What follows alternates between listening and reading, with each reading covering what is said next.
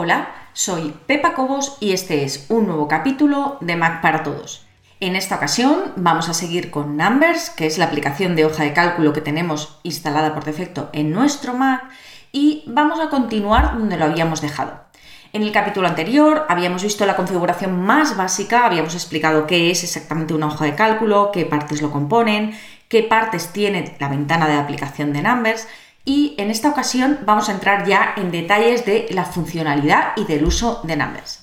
Lo que voy a hacer es abrirlo, lo tengo aquí, voy a empezar de cero, voy a crear un nuevo documento, voy a decir que quiero en blanco el nuevo documento y por defecto cuando eliges un nuevo documento en blanco lo que hace es crear una tabla porque es como lo más básico que puedes crear una hoja de cálculo, una tabla con datos, con números específicamente.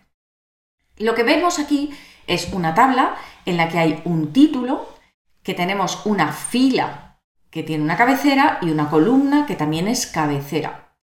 Las filas están numeradas 1, 2, 3, 4, 5, 6, así sucesivamente, y las columnas están también en orden secuencial con su letra A, B, C, D, E, F, G.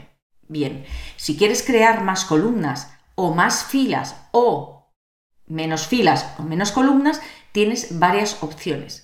La opción más rápida es, ves que aquí hay dos rayas paralelas verticales y aquí dos rayas paralelas horizontales.